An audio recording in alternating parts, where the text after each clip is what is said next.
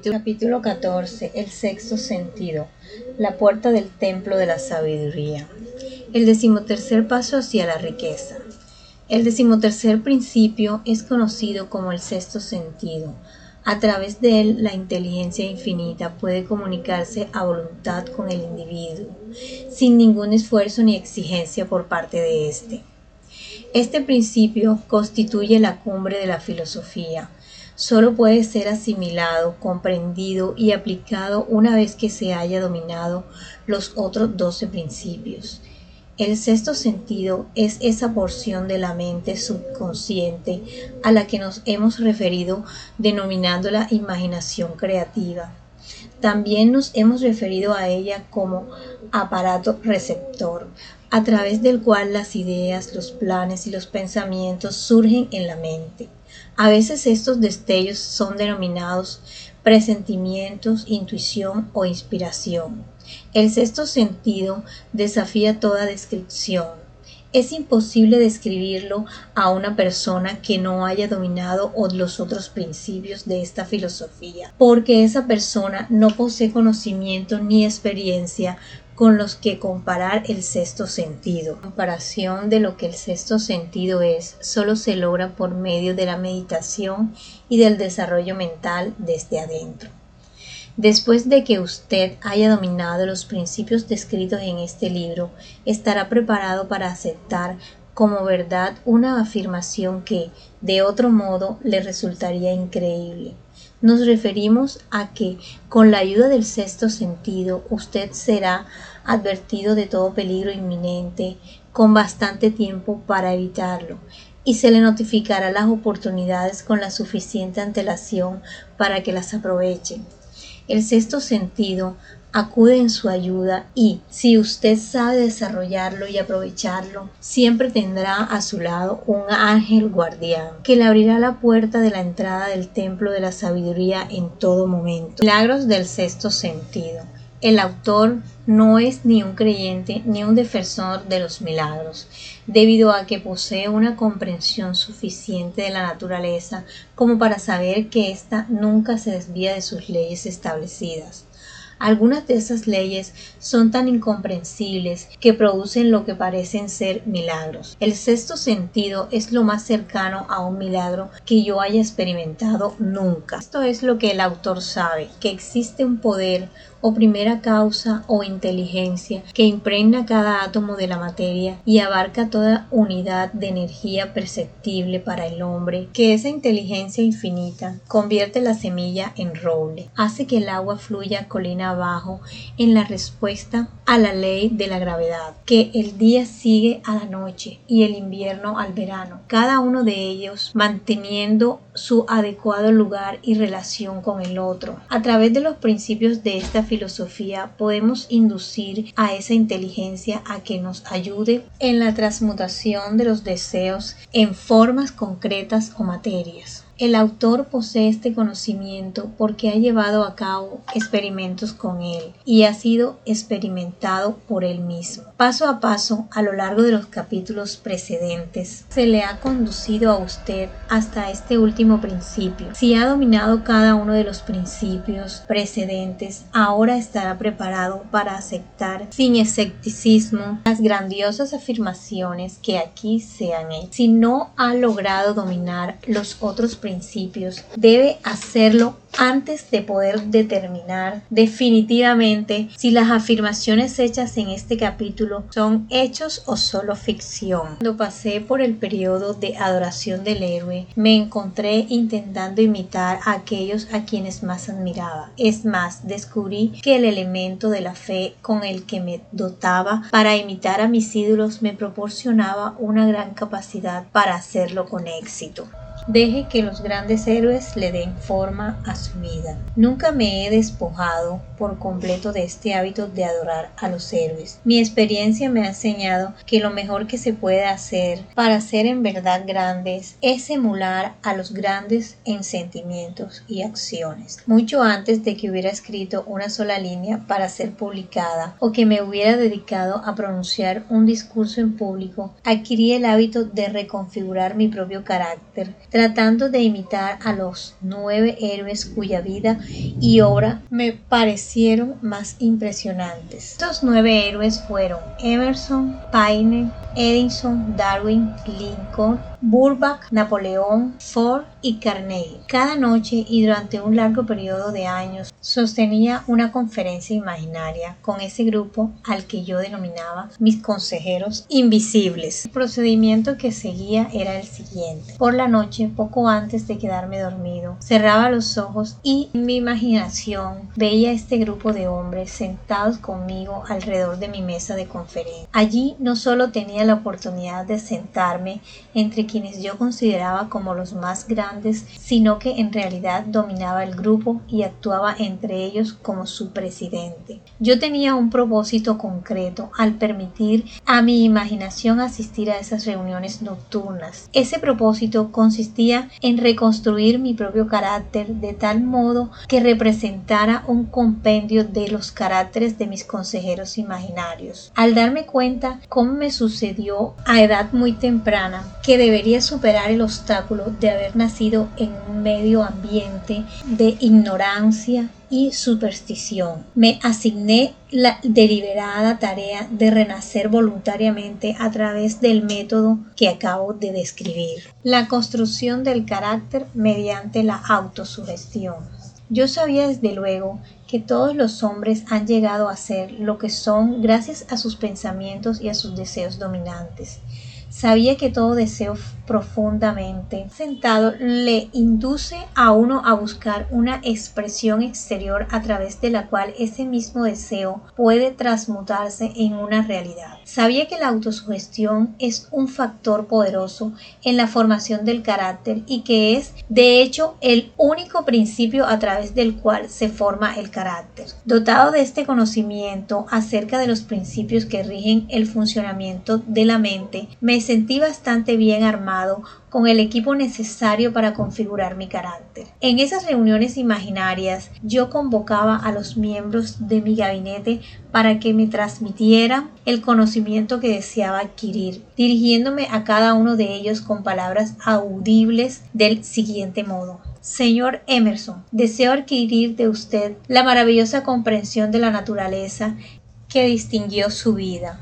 Le pido que deje una huella en mi subconsciente acerca de todas aquellas cualidades que usted haya poseído y que le permitieron comprender las leyes de la naturaleza y adaptarse a ellas. Señor Burgbach, le pido que me transmita el conocimiento que le permitió armonizar las leyes de la naturaleza y que le hizo arrancarle sus espinas de, al cactus para transformarlo en alimento comestible ofrézcame acceso al conocimiento que le permitió hacer crecer dos hojas de hierba allí donde antes crecía una sola. Napoleón, deseo adquirir de usted por emulación la maravillosa habilidad que poseyó para inspirar a los hombres y para despertar el mayor y más decidido espíritu de acción en ellos. También deseo adquirir el espíritu de una fe duradera que le permitió transformar la derrota en victoria y superar obstáculos cada vez más grandes. Señor Paine,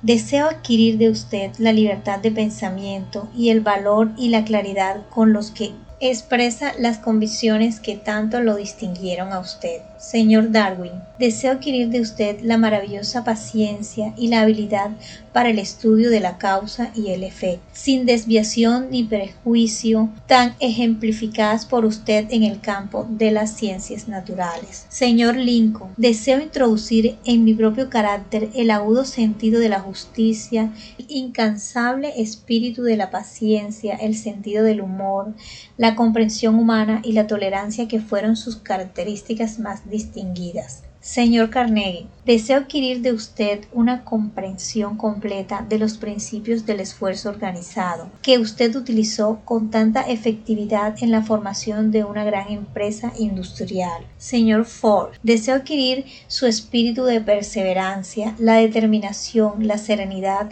y la confianza en sí mismo que le permitieron dominar la pobreza y organizar, unificar y simplificar el esfuerzo humano para que así yo pueda ayudar a otros a seguir sus pasos. Señor Edison, Deseo adquirir de usted el maravilloso espíritu de fe con el que descubrió tantos secretos de la naturaleza y el espíritu de herramienta inconmovible con el que tan a menudo extrajo la victoria de la derrota. El pasmoso poder de la imaginación mi método de dirigirme a los miembros de mi gabinete imaginario variaban de acuerdo con los rasgos de caracteres que yo estaba más interesado en adquirir en aquellos momentos. Estudié todo lo que sabía de sus vidas y lo hice con minucioso cuidado. Después de algunos meses de haber empleado este procedimiento nocturno, me sentí asombrado al descubrir que esas figuras imaginarias se convertían en aparentemente reales. Cada uno de estos nueve hombres desarrolló características individuales me sorprendían. Por ejemplo, Lincoln tenía la costumbre de llegar siempre tarde, para luego entrar de una forma solemne donde era esperado. Siempre llevaba una expresión de seriedad en el rostro, raras veces se le veía sonreír. Eso no era cierto en lo que se refería a los demás. Burbank y Paine se enfrascaban a menudo en conversaciones burlonas que a veces parecían conmocionar a los otros miembros del gabinete. En cierta ocasión, Burbank llegó tarde. Al hacer su entrada apareció lleno de entusiasmo y explicó que se había retrasado debido a un experimento que estaba realizando y con el que confiaba poder hacer crecer manzanas de cualquier clase de árbol. Paine se burló de él, recordándole que fue precisamente una manzana la que dio lugar a todos los problemas existenciales entre el hombre y la mujer. Darwin intervino cordialmente y sugirió a Paine que se dedicara a vigilar a las serpientes pequeñas cuando acudieran al bosque en busca de manzanas, puesto que aquellas tenían la costumbre de desarrollarse hasta convertirse en serpientes grandes. Emerson observó, si no hay serpientes, no hay manzanas, a lo que Napoleón afirmó, sin manzanas no hay Estado. Estas reuniones se hicieron tan realistas que incluso llegué a temer sus consecuencias y durante varios meses dejé de convocarlas con tanta frecuencia. Las experiencias eran tan extrañas que temía que, de continuar así, pudiera perder de vista el hecho de que tales reuniones no eran más que puras experiencias de mi imaginación. Esta es la primera vez que he tenido el valor de mencionar mis reuniones. Desde entonces me he mantenido en silencio con respecto al tema, porque sabía a, partir de mi propia actitud con respecto a estas cuestiones que sería mal interpretado si descubriera mi experiencia insólita. Me he visto obligado ahora a verterla en la página impresa porque me preocupa menos el que dirán de lo que sucedía en los años que han transcurrido desde entonces. Para no ser mal interpretado, quisiera afirmar aquí, del modo más categórico posible, que sigo considerando las reuniones de mi gabinete como puramente imaginarias, pero que me siento con derecho a sugerir que, aun cuando los miembros de mi gabinete sean ficticios y esas reuniones existan solo en mi propia imaginación,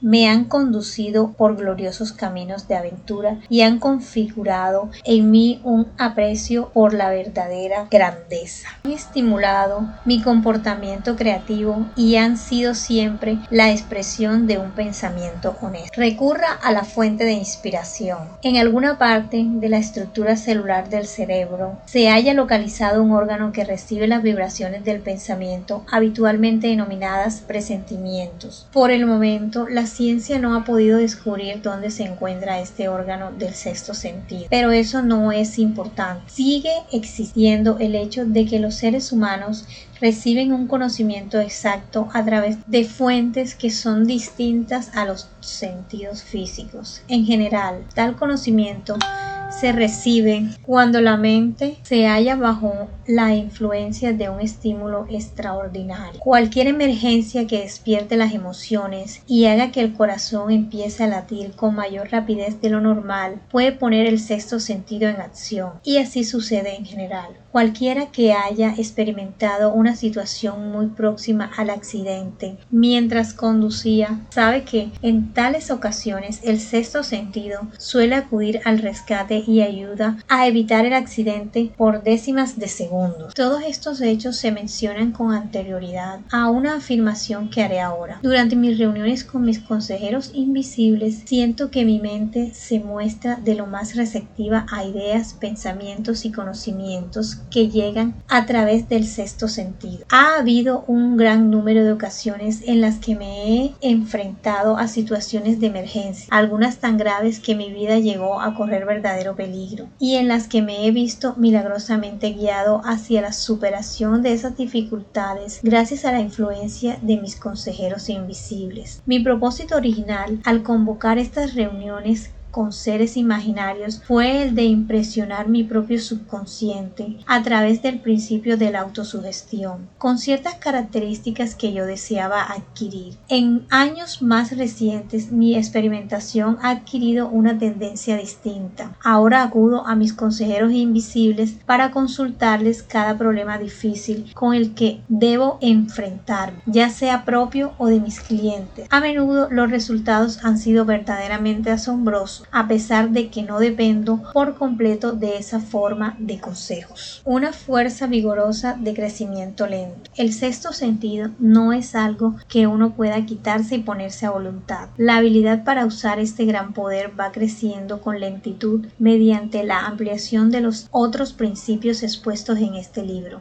No importa quién sea usted ni cuál pueda haber sido su propósito al leer esta obra. Lo cierto es que puede aprovecharse de ella sin llegar a comprender el principio descrito en este capítulo. Eso es cierto, sobre todo en el caso de que su propósito principal sea el de la acumulación de dinero o de otras cosas materiales. He incluido el capítulo sobre el sexto sentido porque este libro ha sido diseñado con el propósito de presentar una filosofía completa por la que los individuos pueden dirigirse para alcanzar aquello que le piden a la vida. El punto de partida de todo logro es el deseo. El punto final es esa rama del conocimiento que nos conduce a la comprensión de uno mismo, de los demás y de las leyes de la naturaleza. En definitiva, el reconocimiento y la comprensión de la felicidad. Esta clase de comprensión solo se alcanza de forma completa a través de la